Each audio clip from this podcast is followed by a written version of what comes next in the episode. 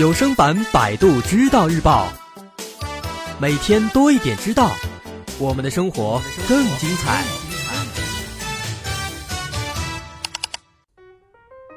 这段时间，网上封了很多明星八卦号，在很多人高呼大快人心的时候呢，也有人感叹没地方看八卦了。茶余饭后，好友聚会，谈的最热闹、最多的就是各种各样的小道消息。有数据显示，我们的对话中百分之六十五的内容可以归结为八卦。那么，既然我们知道八卦那么不光彩，人们为什么还那么喜欢八卦呢？大家也不要小看聊八卦，聊八卦可不是一件很容易的事情。八卦的主题多为社会关系，而且很多八卦也不是当事人主动承认的，而是要靠这边角的碎料来总结品味的。这种以己度人的表现。正体现出了人类的心理理论，也就是从理解别人的视角揣测他人看待问题是什么情况。不少动物也可以转换视角，有心理理论，那不过往往就是一层，从自己转到别人。而人类婴儿不到一岁就已经开始发展心理理论了。随着孩子发展，他可以掌握更为复杂的多层心理理论。比方说，我认为你以为，我希望你觉得是怎样怎样，啊，这说起来很绕。但是很多八卦比这个绕口令要复杂的多得多。很多人都有这样的体验：说八卦的时候会莫名的兴奋，这可能是因为听八卦可以刺激大脑的奖赏中枢。深圳大学一项脑成像的研究扫描了人们听到八卦的时候大脑神经的反应。这些八卦有些是关于自己的，有些是关于好友的，还有一些是关于明星的。在内容上，有一些是不好的事情。有些呢是正面的消息，当被试者进行主观评价的时候，他听到正面消息会更高兴，而最受不了听到关于自己的一些负面的八卦。不过有趣的是，脑成像信息显示，最吸引人的八卦是关于名人的负面消息，大脑的奖励中枢激活程度这时候是最高的。而为了克制自己心地的小邪恶，当进行主观评估的时候呢，大脑必须控制自己的真实感受来做出评价。这表现为认知调节中枢的激活。虽然被试者并不承认啊对名人八卦感兴趣，但是呢，数据显示明星的丑闻对大脑的刺激甚至大于身边的朋友遭遇麻烦。研究者对于这种幸灾乐祸提出解释了，说当我们听到名人倒霉的消息时，会让人们觉得他们过得也不好，就像看到自己的竞争对手倒台一样，从而自己似乎获得了在竞争中的优势，找到了优越感。是这样的一种感觉，所以说啊，聊八卦还真是一件口嫌体正直的事情。这可能是因为聊八卦是人类进化选择的一个结果，有助于人类生存发展。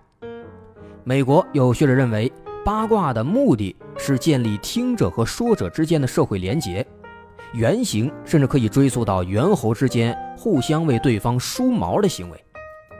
猿猴们为了抵御天敌而群居。当天敌数量增加，自己的群体也得扩大。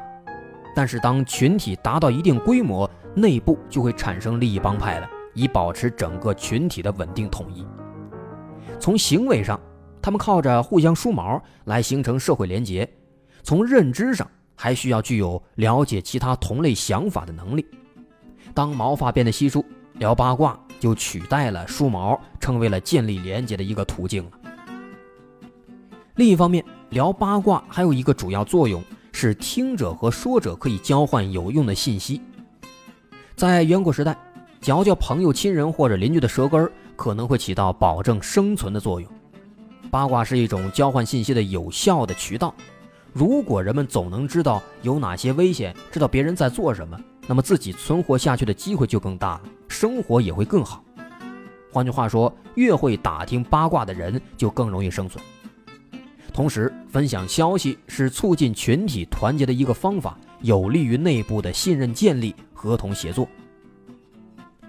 在现代社会中，好的八卦让我们获得有益的资源，而负面的消息让我们发现那些可能的危险或者威胁，提前来做好预防。由于八卦有利于个体生存，也有利于群体发展，热衷八卦、善于八卦的基因也就慢慢流传下来了。同时，聊八卦还是一种社会学习，是人们了解社会文化、学习如何在社会里生存的一种途径。所以，我们不单谈熟人或明星的八卦，有时候也会对陌生人品头论足。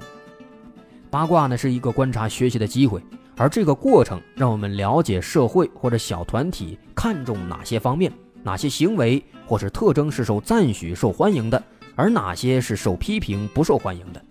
啊，尤其是那些不言明的隐藏规则或态度，更容易在不经意的八卦当中表现出来。而且不好的八卦还有警示作用，画出哪些是出格的事。社会规范的边缘在什么地方？这些可以说都是通过八卦我们才知道的。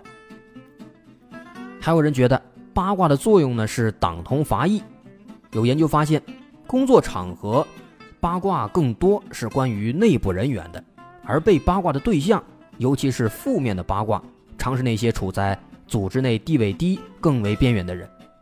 当我们和其他人交换对于别人的负面八卦时，通过贬低他人，提高了自己的自我感觉，将议论者无形的绑定在一起，起到了提高社会地位的一个作用，而被八卦的人就成了整个团体的替罪羊了。当群体的大部分成员在交换着自己同一成员的负面信息，往往意味着这个成员违反了团体的规则和利益，会受到团体排挤。被议论的人只能选择离开或者做改变，那么这样群体就通过八卦，从而达到净化团体、统一态度的目的。所以说到底，有需求才有市场，有市场才有奸商。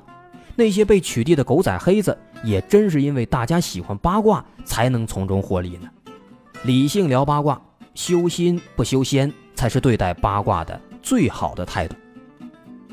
好，本期内容来自百度知道日报的合作机构中国科普博览。